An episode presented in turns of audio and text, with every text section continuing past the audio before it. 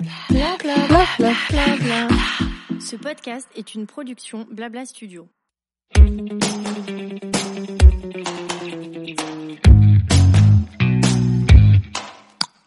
Bonjour, je suis Amandine, fondatrice du pop-up store Family Friendly The Reunion où on vient en famille ou pas découvrir de super marques de créateurs et apprendre mille choses de manière décomplexée autour d'une thématique différente à chaque édition. Aujourd'hui, j'ai voulu transformer l'expérience The Reunion à travers un podcast dans lequel, autour d'une discussion libérée avec un invité, on vous donnera plein de tips pour nous affranchir du regard des autres faire tomber les barrières de la famille parfaite et vivre notre vie rêvée. Allez, lâchez les rênes, détendez-vous, ça va bien se passer, on vous embarque avec nous.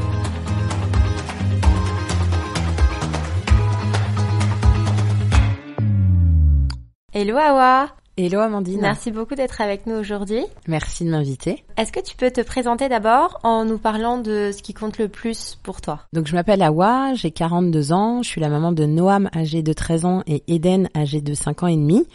Et ce qui compte le plus pour moi aujourd'hui, c'est de trouver un juste équilibre entre ma vie de femme et ma vie de maman. Génial. Bah, moi, ce que j'aime beaucoup euh, chez toi, c'est que t'es solaire, t'es toujours hyper souriante, t'es aussi hyper engagée.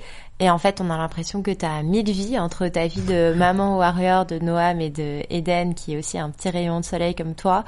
Euh, les shootings que t'enchaînes, ton vrai travail, les talks auxquels tu participes. Euh, moi, honnêtement, je suis bluffée. Je sais pas comment tu fais pour intégrer tout ça euh, dans une vie. Donc, tu vas nous, tu vas nous raconter ça. Bah, avant tout, je vais te remercier parce que tu m'as quand même mis le pied à l'étrier il y a un an et demi à peu près quand on s'est rencontrés. Tu m'as refait, enfin. Ouais, refait découvrir, on va dire, ce monde un de la mode parce qu'on a commencé à faire des photos par rapport aux marques euh, qui étaient présentes sur ton pop-up.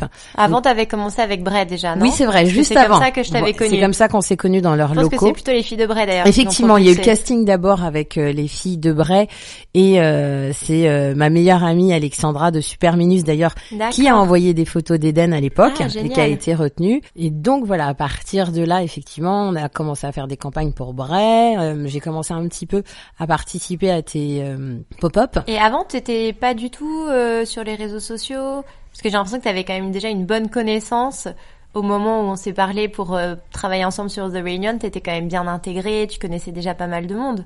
Alors, euh, j'ai commencé à être sur Instagram, en l'occurrence, en septembre 2020 parce que je me suis retrouvée une nouvelle fois confrontée à une situation de déscolarisation pour Noam. Et vu que ça faisait la troisième fois que ça arrivait depuis une dizaine d'années, je me suis dit ça suffit quoi, stop. Donc là, je mets un, voilà, j'ai envie de faire un, un, gros coup médiatique parce que je me rends compte que il y a des mamans qui l'ont fait et euh, c'est triste, mais ça fonctionne. Dès qu'on médiatise ces situations-là, bah euh, voilà, le maire, le ministre, tout le monde se bouge et trouve une solution.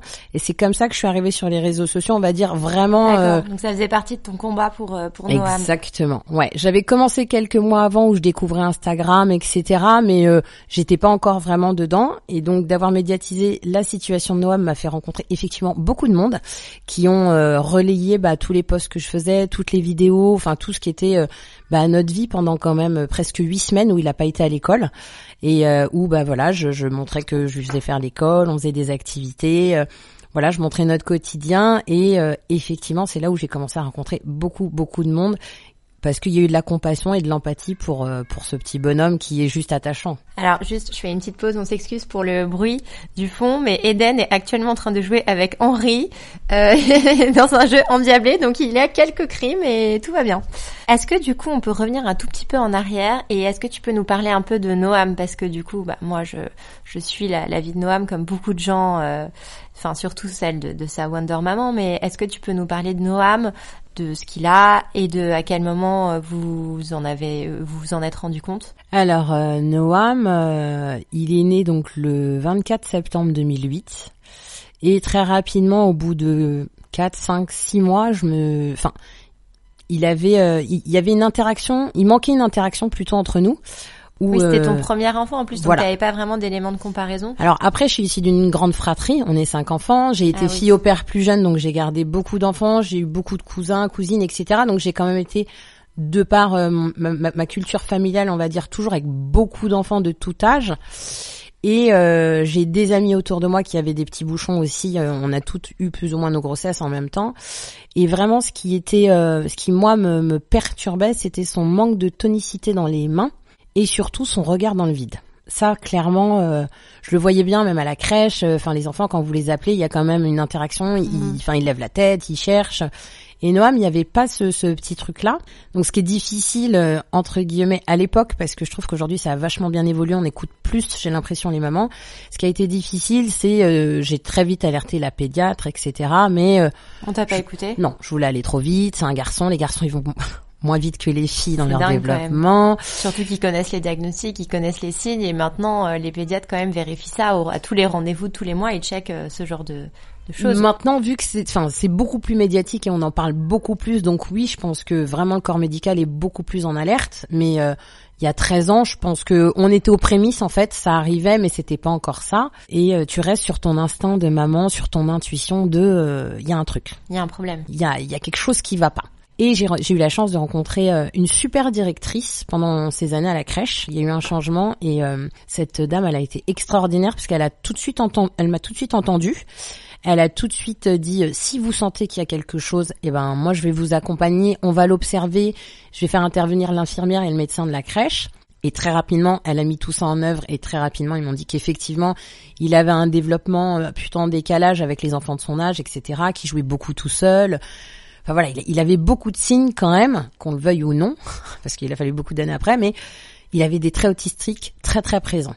Et après, au fur et à mesure du temps, ce qui a été difficile, c'est que voilà, moi j'avais, euh, j'étais convaincue qu'il y avait quelque chose, et puis avec euh, cette directrice plus euh, l'infirmière et le médecin quand même de la crèche, bah ça me confortait dans il y a quelque chose, quoi, on sait pas, mais il y a quelque chose.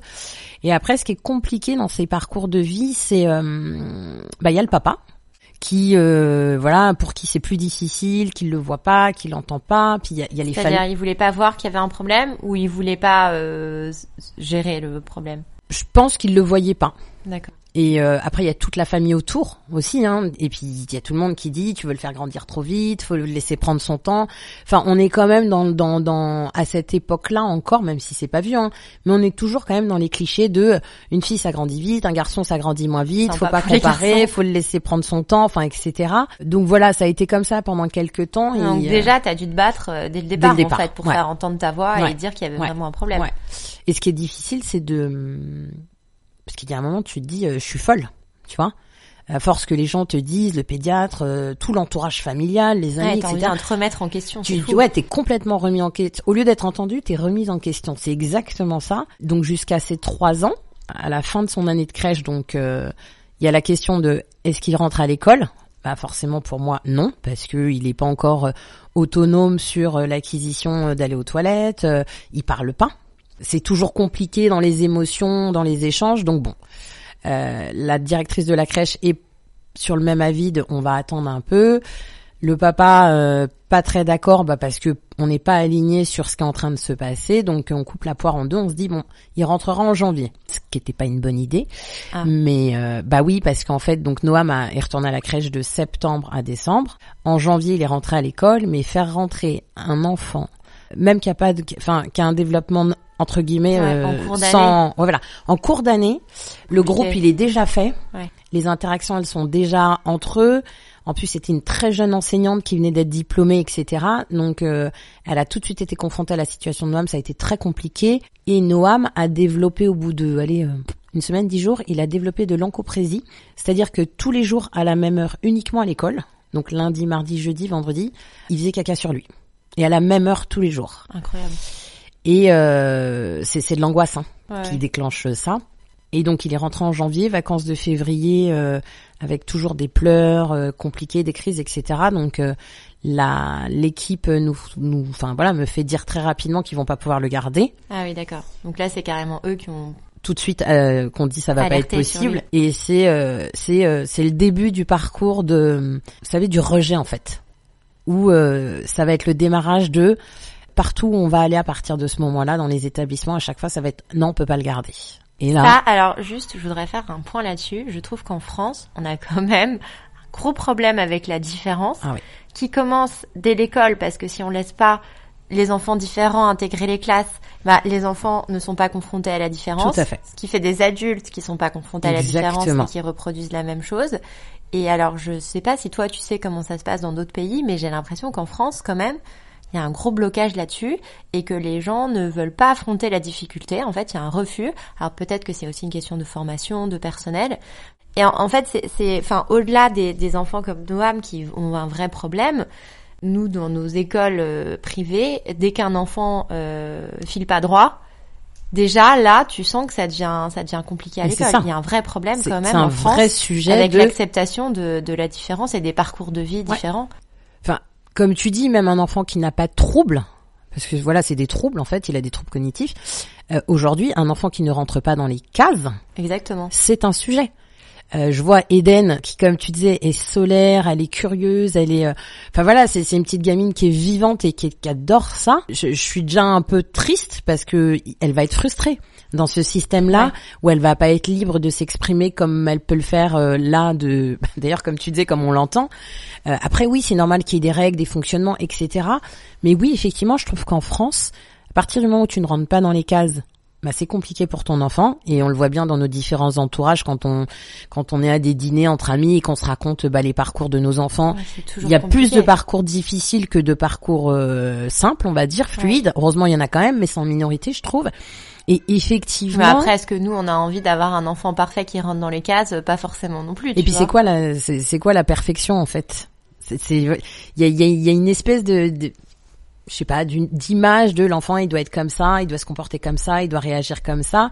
Mais nous-mêmes euh, aujourd'hui quand on est au boulot, on reste pas assis sur une chaise de 8h30 à 16h30 à écouter quelqu'un qui nous parle pendant des heures quoi. Et quand on fait des formations, des réunions, on voit bien qu'au bout d'une heure et demie bah ça décroche, ça discute, ça, ça chuchote, il y en a qui sont sur leur portable. Enfin, on demande aux enfants de, de faire un effort qu'on ne demande pas aux adultes et qui est extrêmement euh, bah, frustrant pour eux, je pense. Et effectivement, dans les autres pays autour de chez nous, hein, Ouais. euh, tu vas en Italie, euh, en Allemagne, en Angleterre. Les, alors le top du top, c'est les pays nordiques quand Mhm. même, ou le Canada. Ou à Oui, une époque, moi aussi, j'ai voulu y aller au Canada. Dans les pays nordiques, t'as beaucoup d'apprentissage Montessori où du coup chaque enfant ça. évolue à sa manière et, Ouais. et fait ce qu'il les pédagogies faire. alternatives. Et c'est euh, et, et- et Noam a été dans quelques écoles comme ça, mais en France, encore une fois, comme tu dis, t'as le côté business parce que c'est des écoles qui Mm. coûtent très cher, Hyper qui, cher, qui, ouais. qui prend le dessus sur le côté éducatif. Et euh, voilà, il a fait euh, trois écoles Montessori. On a été confronté à la problématique que le corps enseignant, parce qu'il y a aussi ça quand même su- en France, le corps enseignant n'est pas formé. euh, ne sait pas euh, comment s'adapter face à un enfant qui a des troubles. Donc, faut adapter la manière de vouloir lui apprendre les choses. Noam, qui adore le foot, dans l'association où il va depuis l'année dernière, ils ont quand même réussi à lui apprendre en géographie la carte de la France. Grâce aux écussons des équipes, parce que Noam Ah ne, oui, ne savait pas lire et écrire, Génial. mais par contre, il a une mémoire visuelle euh, hallucinante. Donc, il connaît toutes les équipes de foot grâce à l'écusson. Et en fait, ils ont pris une carte de France, ils ont mis toutes les grandes villes. Mais non, Et à chaque fois, ils lui, ils lui ont ressorti les écussons, ils lui ont dit bah ça c'est l'écusson de quelle équipe Et par exemple quand c'était Lyon, il disait ok, il lui prenait Lyon, il lui disait tu vois sur la carte de la France, Lyon c'est là, il le collait dessus. Et Noam sait aujourd'hui reconnaître les villes de France parce que euh, on a adapté en fait son apprentissage. Après c'est particulier, je l'entends, mais t'as envie de dire Mais avec c'est sa génial. avec sa passion. Ouais. T'arrives à aller dans les Ouais. apprentissages et à lui apprendre des choses et donc euh, Oui, c'est ça. malgré en fait, ses troubles, il est en capacité euh, en fait, tu vois, on va d'apprendre. toujours dans la contrainte au lieu d'aller euh, dans le sens de ce qu'aime de ce qu'aime l'enfant. C'est ça Ouais. qui est qui est aberrant quoi. On essaye de le contraindre à faire des choses qu'il a pas envie de faire et il y a rien de pire en fait. Les enfants ils devraient adorer l'école, ils devraient pas avoir ça, peur il d'aller à devrait l'école. adorer l'école, exactement. L'enseignante d'Éden, euh, parce que la première année scolaire d'Éden, c'est la, ça a été l'année du Covid, donc euh, bah, elle a fait qu'une moitié d'année. Et euh, à la rentrée l'année dernière, elles ont eu une maîtresse euh, assez dure qui, euh, dès la, la réunion de rentrée, euh, nous a dit euh, bon, euh, c'est un peu compliqué, euh, ils savent pas compter jusqu'à 10, ils, retiennent- ils savent pas reconnaître les lettres. Bah c'est normal. Non bah madame, ils ont fait que la moitié de l'année scolaire et puis excusez-nous, ils ont quatre ans quoi. Et elle a tout de suite mis un peu de pression. Et euh, donc on a vu la directrice en disant écoutez, on va pas commencer l'année comme ça, les pauvres. Enfin, on sait pas s'ils vont aimer l'école vu ce qui s'est passé l'année dernière. Donc et elle disait oui, l'objectif c'est juste qu'ils aiment aller à l'école. Bah, Et je disais ça c'est la base. Un enfant qui aime aller à l'école s'épanouira, s'y sentira bien, etc. Et, euh, et Noam, donc euh, ça a été euh, Tu vois, normalement, un enfant, il fait aller, il fait une école en maternelle, il fait une école en primaire, il fait une école au collège et une école au lycée. Donc, allez, par rapport au parcours de Noam, on va dire qu'il devrait être à trois établissements. Noam, il a fait six établissements en euh, dix ans de scolarité, quoi. Et jamais, dans, très rarement en année complète. Donc si tu veux, il arrive toujours en cours d'année, il part avant la fin de l'année. Ouais, donc en plus, j'imagine que lui doit être hyper perturbé, ça doit pas aider euh, sa situation. Alors je pense que c'est un enfant qui a une faculté d'adaptation mais hallucinante. Et vu qu'il a été confronté qu'à ça finalement, et qu'il connaît pas autre chose, bah pour lui, bah ça se passe Non, ouais, comme ça. Et euh, C'est comme un petit voyageur euh, qui pose Ouais. ses valises dans un endroit différent tous les six mois. Quoi. Ouais. Ça a été un peu son parcours, ça a été un peu ça, ouais, parce que donc euh, bah, la maternelle, euh, il en est très très vite sorti et euh, l'adorable directrice de la crèche, euh, comme par hasard, m'a appelé dans les semaines qu'on suivit en me demandant comment ça se passait.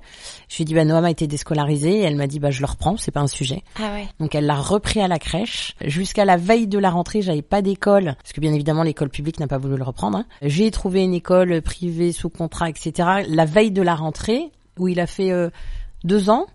La directrice qui avait accepté de le prendre est partie. Mais Donc, non. Noam a dû sortir. Les équipes ont dit ah non, nous on le garde pas. Mais non. Vous l'avez trop sous votre responsabilité. Et même avec, enfin, quelqu'un qui l'accompagne. ouais, il, il a eu en plus une euh, une accompagnante d'enfants en situation de handicap, une AESH Oui. effectivement. D'ailleurs, c'est l'enseignante qu'il a eu dans cet établissement qui avait eu une enfant autiste l'année d'avant et qui a eu une extrême patience, euh, qui a su s'adapter à Noam et l'accueillir et faire toute une année superbe et qui nous qui nous a aidé à déclarer bah, la situation de Noam. Donc on a monté tout de suite un dossier qui nous a permis de pouvoir demander une euh, une accompagnante. Mais voilà, la directrice est partie, donc il a fallu partir. Donc rebelote à rechercher une école et j'ai retrouvé euh, et j'ai trouvé une école Montessori qui s'ouvrait près de chez nous.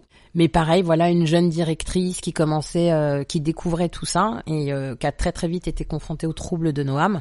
Donc une année difficile encore, mais avec une, euh, il y avait une jeune femme qui était là, Alison, anglo-saxonne, qui elle euh, bah, arrivait à gérer Noam, mais parce que euh, je pense que voilà. il- la différence pour eux, c'est pas un sujet non Bien plus en. Angleterre et Ça on le voit bien dans les établissements euh, ou même euh, comme je disais, euh, chez nous, on a un sujet sur bah, le voile, enfin tout ce qui qui est en lien avec la religion.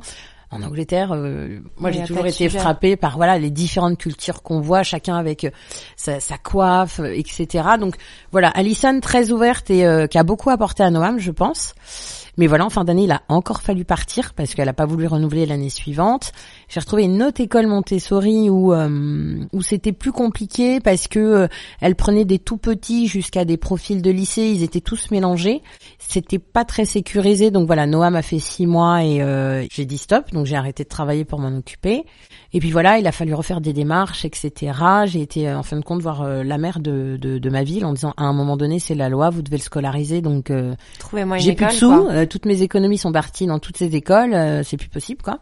Et finalement, en forçant un peu les choses, on a essayé de le mettre à l'école donc de notre commune, ça a pas marché, la directrice a pas voulu parce que pas d'accompagnante, parce que pas le dispositif nécessaire, euh, malgré que l'enseignante était acceptée d'accueillir Noam. hein. Mhm. Mais la directrice, euh, voilà, n'a pas voulu. Et il a été pris finalement dans une autre euh, ville près de chez nous, dans un dispositif qui s'appelle un Ulysse. Donc c'est des classes qui sont dans les écoles où il y a une dizaine d'enfants en situation de handicap avec euh, une coordinatrice ou un coordinateur, c'est-à-dire un enseignant spécialisé formé aux enfants en situation de handicap. Du coup, en fait, Awa, ce que je trouve assez frappant, quand on t'entend en parler comme ça, c'est que t'en parles de manière assez euh, détendue. Mais j'aimerais savoir ce qui s'est vraiment passé dans ta tête, parce que j'imagine que ça a été un combat quotidien dans lequel t'as mis quand même beaucoup d'énergie, qui a dû énormément te fatiguer. Enfin, c'était quoi ton état d'esprit pendant Parce que là, tu nous as résumé en quelques minutes le, Mm. le parcours de Noam, et encore, j'imagine qu'après, il y a encore des rebondissements. Mais que- comment ça s'est passé pour toi dans ta dans ta vie personnelle, dans ta tête? Comment tu as vécu tout ça, toi? Ça a été difficile parce qu'en fait, euh, tu te sens seul, vraiment seul, hein, et euh, tu te remets beaucoup en question sur euh, sur euh, pourquoi ça m'arrive, pourquoi ça se passe comme ça, pourquoi il est rejeté. Ça, c'est très Ah, très le rejet, ça, le rejet, c'est hyper blessant. Pourquoi il est rejeté Enfin, il a, il- c'est pas de sa faute. En fait, il est comme il est. Et, euh, et en fait, je pense que hum, Toi, tu t'es senti rejeté aussi, du coup? Indirectement, bien Ouais. sûr. Tu rejettes mon enfant, donc euh, c'est que tu me rejettes d'une certaine manière. Et après, je pense que hum, j'ai perdu ma maman très jeune, j'avais 12 ans. Euh, elle est décédée d'un cancer. D'avoir grandi euh, plus vite, parce que forcément, hein, euh, le jour où t'as plus ta maman, t'es avec tes frères et sœurs, voilà, faut s'occuper des uns, des autres, et puis il faut avancer. Je pense que déjà ça, ça m'a donné une, une force de Une caractère force, ouais. de base qui est qui était présente. Et clairement, Noam euh, a été me chercher euh, à des endroits où s'il n'avait pas été comme ça, peut-être que j'aurais pas été chercher euh, comme ça, hein, mais euh, mais euh, malgré voilà, il y a eu des hauts, des bas. euh, j'ai dû être accompagnée euh, par une psy, hein, parce Mhm. que vraiment, tu te dis euh, qu'est-ce que j'ai fait, qu'est-ce que j'ai pas fait? euh, Ah, toi aussi, tu t'es remise en ah bah oui, question. oui, oui. Est-ce que euh, Pourtant, c'est pas une maladie que tu peux contrôler. du tout, Donc, mais ça peut pas. Enfin, je veux dire, ça peut. mais c'est la réaction des gens en fait. Tu vois, tu Ouais. sais, c'est la réaction des gens, les remarques, les jugements, les critiques, parce que t'es quand même confronté à ça. Hein. Bien sûr. Quand on dit oh tu devrais pas te plaindre, tu sais, il y a vachement pire. T'en as qui ont des enfants qui sont en fauteuil roulant, qui parlent pas, qui blablabla. Non, mais je suis désolée, mais là, ils sont cons, les gens, franchement. Oui, mais tu sais, tant euh, que tu n'as pas le diagnostic, en fait, tant que t'es pas en capacité de dire aux gens, bah Noam il a ça, t'as quand même toujours chacun qui, euh, alors je vais le faire exprès, mais qui a besoin de ramener sa science, tu sais. Bien sûr. Oui, mais tu sais, il va grandir, il va ceci, il va cela. Il marche pas, mais t'inquiète pas, ça va venir. Ah, il est pas propre, mais c'est pas grave. Ouais, Et- le fameux, on connaît pas d'enfants qui savent pas marcher à 18 Et ans, voilà, on connaît pas tu d'enfants qui ont pas dormi Et euh, juste, tu, tu leur peux vie. pas. euh, Et en fait, sur le moment, toi, t'en chies et juste peux plus, exactement, quoi. et t'as juste envie qu'on te dise, écoute, t'as des inquiétudes. Bah, c'est normal. de compassion, tu Et euh, voilà, on va essayer de t'aider, euh, on va essayer de trouver des gens qui vont te voilà te conseiller, répondre à tes interrogations. Donc euh, donc non, tu à un moment tu dis euh, faut que je mette mon armure en fait pour bah pour que ça m'atteigne pas, ce qui m'arrive bah d'en face. Et surtout, euh, si je fais pas, qui va faire? C'était ça le Oui, truc. c'est ça. Et toi, dans ton entourage, tu te sentais un peu entouré T'avais quelqu'un qui t'épaulait ou j'ai l'impression que t'étais très seule dans ton combat? Alors, le papa de Noam et moi, on n'a pas du tout la même vision et on n'était pas du tout sur les mêmes chemins sur euh, l'histoire de Noam. C'est, je pense, beaucoup plus dur pour lui et euh, il y a une phase d'acceptation qui moi n'a pas enfin il y en a pas eu en fait. Moi il est arrivé euh, très très vite, je me suis dit ah il y a quelque chose et puis bah j'ai j'ai avancé avec Et ça. puis quand t'es maman, bah t'étais dedans. C'est ce que j'allais dire. C'est ton T'es dedans, donc t'as pas le choix. Voilà. Euh, même si t'as certaines mamans qui, qui qui peuvent aussi, tu vois, être dans le déni et Ouais, pas voir la situation et enfin voilà. Moi, il s'avère que ça se passait. Ok, bah il est comme ça, je le prends, j'avance et je cherche à comprendre ce qui se passe. Et en fait, plus j'avançais, plus je trouvais quand même à chaque fois des solutions. Et puis il y a aussi ce fameux jour où euh, à un moment j'ai appelé la pédiatre en lui disant. euh, Écoute Edwige, euh, enfin voilà, quand je regarde un peu sur les sites, le une pédiatre de comportement, confiance quand même? Ouais, comportement de Noam et tout. euh, voilà, je m'interroge sur l'autisme. Elle me dit mais non, t'inquiète pas, on, on l'aurait, on aurait fait des tests, etc. Je dis oui. Enfin bon, maintenant qu'est-ce qu'on fait Euh, Donc il a rapidement, elle a, on a rapidement constitué un dossier où il a été mis en attente chez Necker et Debré parce que quand tu as ces interrogations là, tu es pris en charge dans un centre référent où ils font des tests avec euh, tous les thérapeutes possibles sur plusieurs jours où ils accueillent ton enfant en journée. Et une fois qu'on a fait ça, euh, très très vite, bah, il a eu euh, son planning de ministre euh, Ah s'est ouais. mis en place. Oui, parce que ça, c'est Ah bah oui, un, avec, un autre euh, euh, sujet oh, aussi. ouais, c'est avec- impossible de travailler. Enfin, Ah tu bah. vas nous dire comment t'as fait, mais c'est très Écoute, compliqué. j'ai jonglé. Il y a eu des moments où euh, j'ai eu une nounou qui permettait de faire la jonction et qui me permettait de continuer à travailler. J'ai quand même été à 80% pendant euh, jusqu'à il y a deux ans. Donc tu vois, pendant huit ans. d'arriver Ah oui, à ouais. gérer 80%, c'est un truc Ouais. de fou. Ouais. Bah vu qu'il a toujours été scolarisé, qu'il y avait quand même une nounou, que j'ai toujours réussi à adapter mes horaires. Je, suis dans une entreprise qui a été aussi très présente Ouais. euh, sur mon parcours. À chaque fois, je les ai sollicités. euh, bah voilà, on a on m'a fait des aménagements d'horaires. Enfin, j'ai été accompagnée euh, à chaque fois que j'ai eu besoin. Et en fait, c'est grâce à ça que j'ai réussi à jongler. Mais s'il y avait un objectif qui était vital pour moi, c'était de pas arrêter de travailler. Ouais, c'était important. T'as Ouais. senti que c'était important Ah pour oui, toi d'avoir j'avais des, besoin, continuer d'avoir une tu vois, de activité. continuer, voilà, avoir cette cette vie sociale que t'as quand tu vas au travail, quand même. Hein, le Mais matin, tu, te lèves, tu, sors. devais Tu... épuisé, non? Oui, j'ai eu des phases de de de- d'épuisement. Mais tu euh, t'es dit qu'il valait mieux être fatigué et continuer d'avoir une activité. toujours. Ouais. Et d'avoir une vie ouais. sociale. Hein. Et puis t'avais Eden aussi. Alors Eden, elle est arrivée. Euh... Eden, elle est arrivée un peu plus tard. Ah oui, quand elle est arrivée, les choses étaient quand même beaucoup Un installées. peu mieux mise en place. J'étais enceinte d'Eden quand on a eu les résultats de la génétique concernant Noam. D'accord. où euh, il a une délétion chromosomique qui expliquerait en partie effectivement ses troubles cognitifs. Ouais.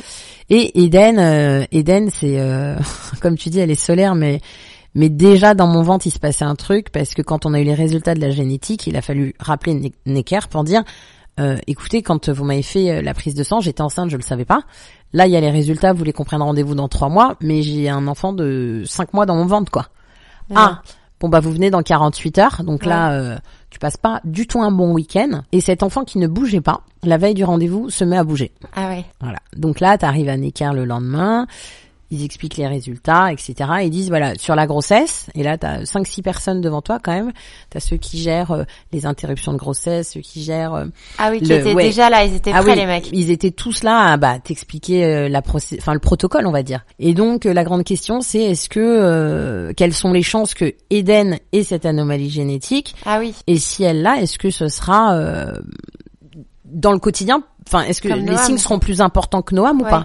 Impossible de le savoir. Ah ouais. Euh, les seules options qu'il y a, c'est de faire euh, une amniosynthèse, mais je risque d'accoucher d'un prématuré dans les semaines qui suivent. Si on veut pas prendre le risque, c'est euh, d'interrompre la grossesse, mais tu dois accoucher à ces stades-là. Et pendant qu'on me parle, Eden se met à beaucoup bouger.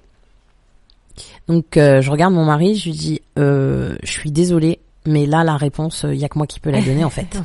Je suis navrée, hein, on l'a Ah fait ouais, à deux. Eden, elle était en Mais train je de dire, peux pas. euh, elle est en train de. Bah ouais, elle est en train Tu de me- faire là, euh, reste, une boum quoi. dans mon ventre. euh, Enfin, limite en train de me dire, je veux vivre, quoi. Ouais. Enfin, moi, je l'ai interprété comme ça. Incroyable, Eden. Et je les ai regardés et euh, je leur ai dit, bah de toute façon, ouais, ça a été galère pour Noam. Sauf que maintenant, bah je Je suis, ag- je suis aguerrie, je gère, je suis au Ouais. taquet. Donc on va laisser euh, ce petit bouchon, bah continuer à grandir dans mon ventre bien au chaud et puis on va la, on va la laisser euh, venir quand elle aura envie de venir. Et puis t'as, tu, t'as super bien fait. et trop Une bien fois fait. plus, tu t'es écouté. Bah oui, parce que bah c'est un rayon de soleil, elle va très très bien et Ouais. elle apporte énormément à son frère qui lui apporte Et aussi puis euh, à toi aussi, j'imagine. beaucoup. Ah oui, oui parce que quelque part c'est un enfant réparateur. Quoique, alors je, je, ce, ce terme peut choquer, je le sais, mais euh, en tant que maman, quoi qu'il arrive, ça quand même tu bah t'as un enfant qui voilà Déjà par rapport au fait que tu disais tout à l'heure que toi tu culpabilisais, que tu disais que c'était de ta faute, que Ouais. tu te sentais rejeté, ouais ça a dû te faire énormément Ouais. bien ah d'avoir ouais. ce- ah oui, oui, oui. et de voir l'interaction et de vie quoi. l'interaction qu'il y a entre eux et euh, même s'ils chamaillent hein, euh, comme tout, toute fratrie hein, mais il y a un truc entre eux qui euh, je me dis ouais c'est génial qu'elle soit là et j'ai toujours voulu que Noam ne soit pas seul parce que demain euh, son père et sa mère disparaissent bah il est tout seul donc j'ai toujours voulu qu'il y ait un frère ou une sœur j'aurais adoré qu'il y ait un autre frère ou une autre sœur Ouais. pour pas non plus qu'Eden porte toute seule ça plus tard ça viendra peut-être. euh, après, je, je, je 42 ans, je, j'y crois plus trop. Et euh, comme tu disais, avec tout ce que je fais maintenant, euh, Ouais, voilà. Et puis voilà, c'est la vie. C'était une belle chose qu'elle arrive. euh, Et tu trouves qu'Eden fait du bien aussi à Noam? Énormément, ouais. Ouais. Ouais. Bah oui, parce que lui, enfin, il s'est senti tout de suite euh, responsable quelque part d'elle. Tu sentais que le rôle de grand frère, il l'a pris. Ouais. Et puis aujourd'hui, il passe son temps à lui faire la morale. Hein. Eden, euh, on parle pas à la bouche pleine. Eden, tu t'es pas lavé les mains. Eden, euh, tu vois, il a. Et mine de rien, il apprend avec elle. Ouais. Indirectement, tu vois, Ouais, quand ouais. euh, apprend la quand- patience, Mais oui. le jeu, quand ils font les panini, tu sais, euh, les cartes là où faut décoller, c'est extrêmement dur en termes de motricité pour Noam. Et quand je les vois tous les deux, elle est assise à côté de lui, puis elle lui décolle un tout petit peu Trop pour qu'il puisse finir de décoller et coller. Enfin, elle aussi, et ça dire, va être une personnalité génial, exceptionnelle. c'est génial.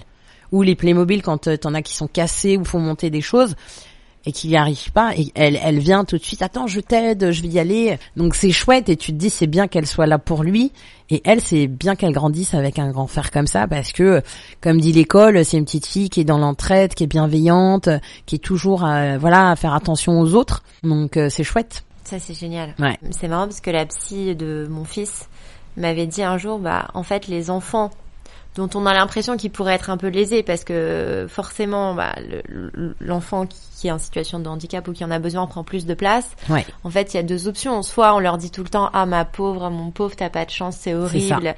Et, et ça en fait des, des enfants euh, peut-être un peu gâtés ou, ou renfermés. Soit justement on les pousse dans ce côté euh, hyper compassionnel et on les félicite et on leur dit que c'est super et que même si parfois on a l'impression qu'ils perdent un peu quelque chose, et ben, et ben en fait ils vont gagner plein de plein plein de, de traits de personnalité merveilleux que les autres n'auront pas. exactement Bah, on en fait des gens avec énormément de compassion qui deviendront peut-être enseignants, peut-être docteurs, Ouais, mais qui ça. feront des choses Ouais. merveilleuses après, plus tard avec ça, quoi. Ouais.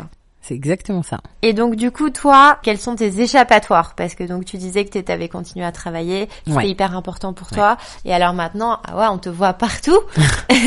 Partout Donc, euh, quand même comment pas, tu mais alors comment tu fais déjà en termes d'organisation? En termes d'organisation, donc euh, je suis séparée du papa des enfants depuis le mois de janvier. Donc euh, ils sont avec moi euh, quasiment tout le temps. Ils sont avec leur papa un week-end sur deux. D'accord. le beaucoup. hasard fait bien les choses à chaque fois qu'il y a des événements ou des tombe ce ça tombe le week-end où je Ça, suis toute seule donc ça c'est génial. Exactement. C'est ça c'est la loi de l'attraction comme on dit. Les week-ends où je les ai bah écoute tu vois ce week-end effectivement j'avais euh, deux événements.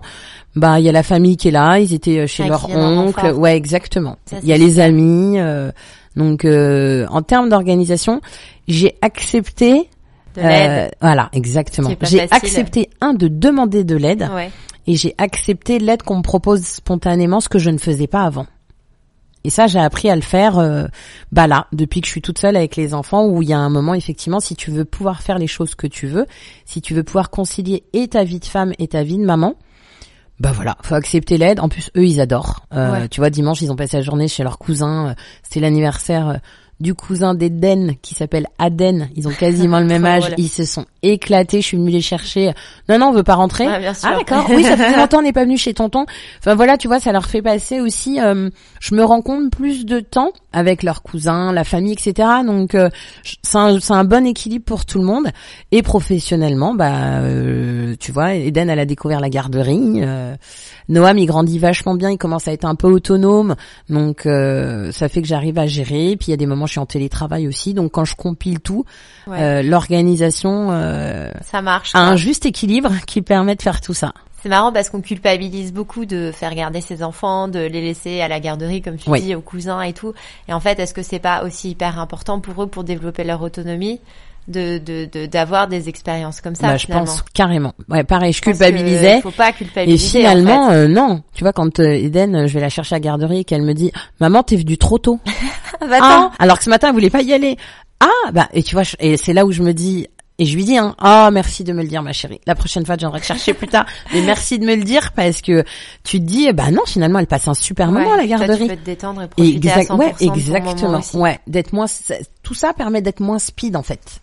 Parce que j'étais tout le temps dans le speed, dans le speed, dans le speed, ce qui est pas bon Ouais. quelque part pour ton Tu corps. profitais pas, j'imagine. Et de je ce que tu profitais faisais, pas exactement. Je faisais toujours les choses en étant un peu trop speed, en me disant bon là, attention, fais gaffe à l'heure, va falloir aller les chercher, puis chercher un à gauche, un à droite. Puis Noam, il commence à avoir des copains, donc euh, qui l'invitent chez, tu vois, chez qui il va, donc c'est chouette. Ouais.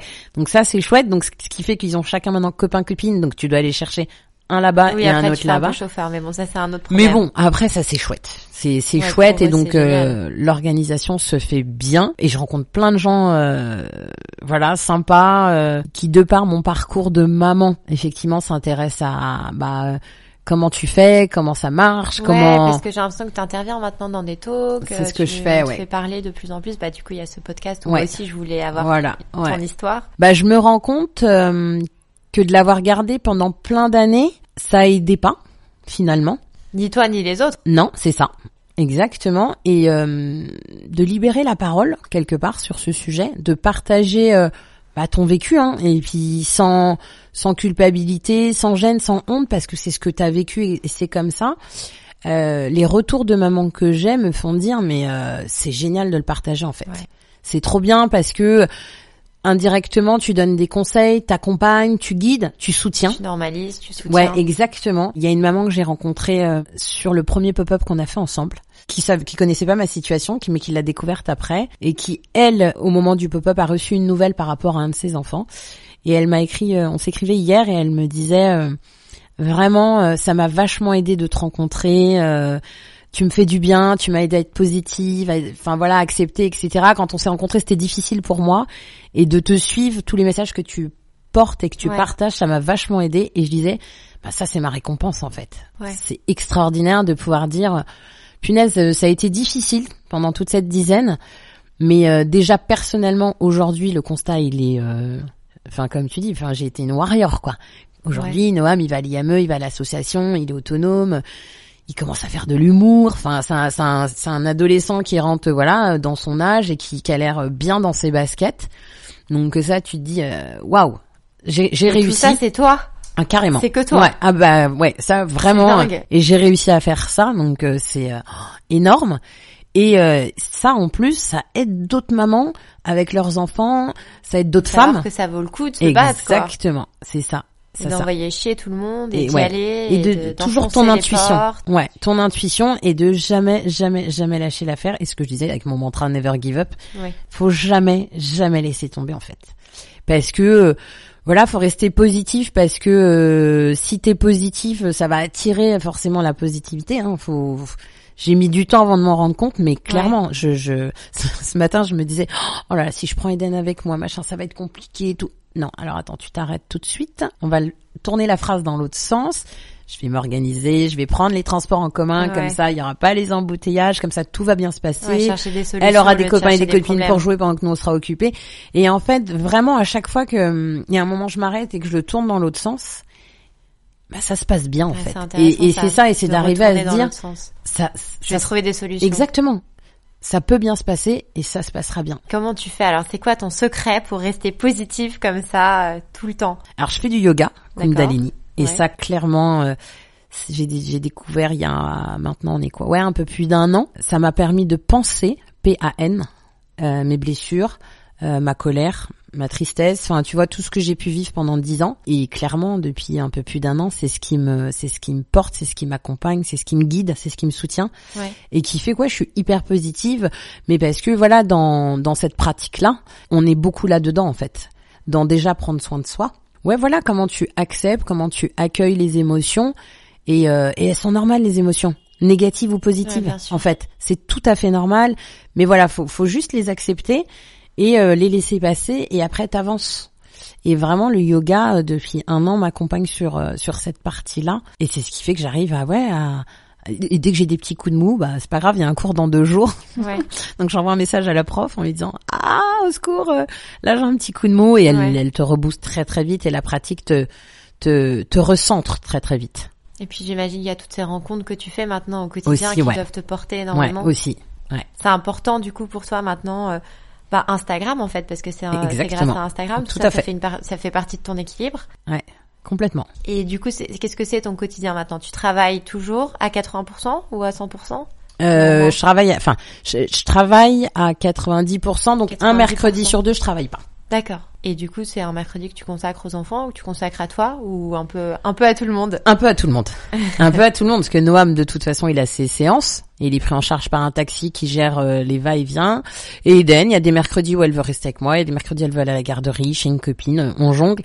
Et en fonction de si elle est là ou pas là, bah, je, je, je fais également d'autres choses, ouais. Et puis après, tu profites des week-ends où tu les as pas pour Exactement. faire euh, mille trucs et être partout et Exactement. être super euh, super J'essaye, ouais, j'essaye de, ouais, de bien remplir les week-ends où, où je les ai pas parce que, voilà, euh, mine de rien, quand je les ai pas, bah, c'est du temps que pour moi. Et ça, c'est super agréable Ah ouais, de découvrir, euh, ouais, que tu peux être, T'arrives à te poser quand même un peu et à te reposer? Ouais, Tu le fais ouais, ça? je, je, je m'oblige à le faire. Parce que là, vu Ouais. l'extérieur, on dirait pas trop comme Ouais, ça. non, mais je cours. je te vois aller à l'autre bout de Paris, je me dis, mais comment elle fait? Ouais.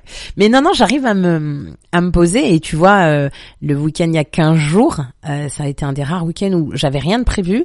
Et ben, je suis pas sortie et je suis restée à la maison. Euh, Netflix était mon, mon meilleur ami Trop et, euh, et je me suis posée, j'ai profité et je profite vraiment de ces moments où, bah voilà, les week-ends où je les ai pas, la moitié des vacances scolaires où je les ai pas, pour euh, bah, prendre du temps pour moi, pour faire des choses. Je, je suis sortie avec des copines la dernière fois, j'étais pas sortie depuis je sais pas combien Ah de temps, bah avec le folie. Covid et tout. Ouais. Donc c'était très sympa. Mais euh, et puis voilà et puis après tu sais la semaine elle revient vite et le quotidien reprend vite aussi le, le pas sur tout ça. Mais euh, ouais c'est c'est mes moments à moi qui qui de femme qui me permettent euh, voilà d'avoir cet équilibre euh, et de femme et de maman et c'est hyper précieux. Et Noam, du coup, maintenant, j'ai l'impression qu'il est bien pris en charge, que tu es contente. Est-ce que tu peux nous dire euh, qui, par qui il est pris en charge? Parce que peut-être que ça, ça peut aider aussi d'autres mamans qui fait. galèrent comme toi. Ouais, il est donc pris en charge euh, l'année dernière euh, pendant sa déscolarisation. Il y a une association autisme Autisme Action qui l'a pris en charge. Donc c'est une petite structure qui j'espère va se développer et va réussir à avoir euh, le soutien euh, de l'ARS sur ça. C'est une petite structure qui accueille, euh, alors je saurais plus dire le nom, mais très peu d'enfants. Ils ont des éducateurs spécialisés qui sont présents.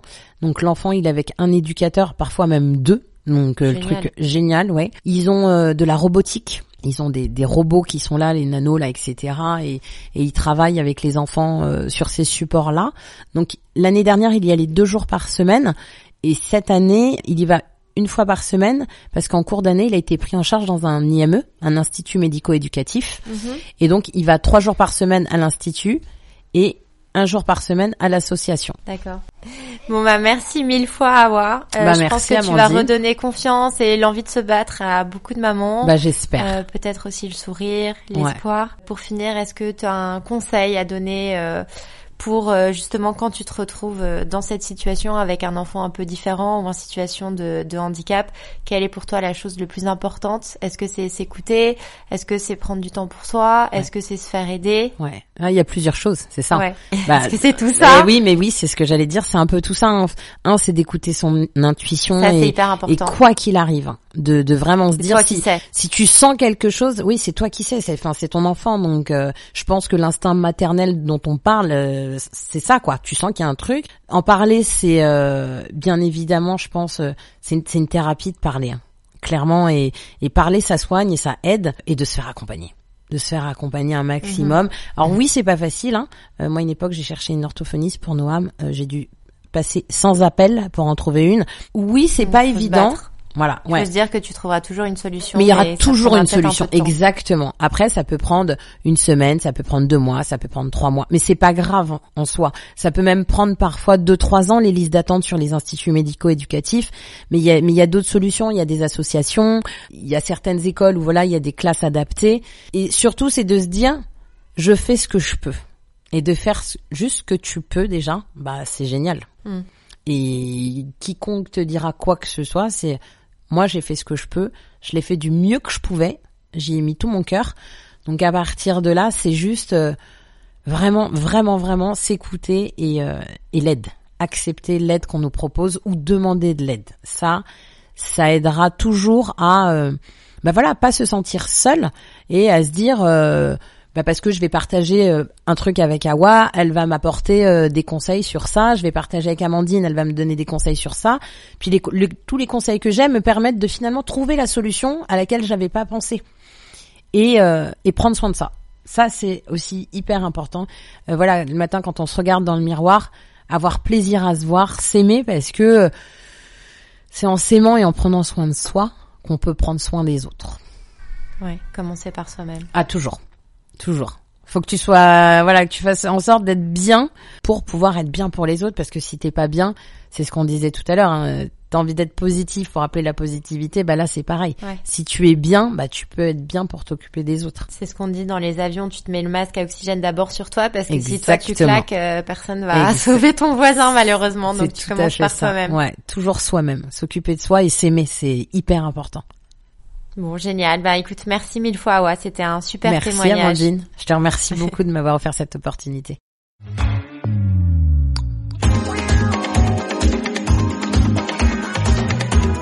Merci d'avoir écouté cet épisode. On espère qu'il vous a bien décomplexé. Si le podcast vous a plu, n'hésitez pas à le partager, en parler autour de vous et mettre 5 étoiles sur Apple Podcast. À très vite pour le prochain épisode.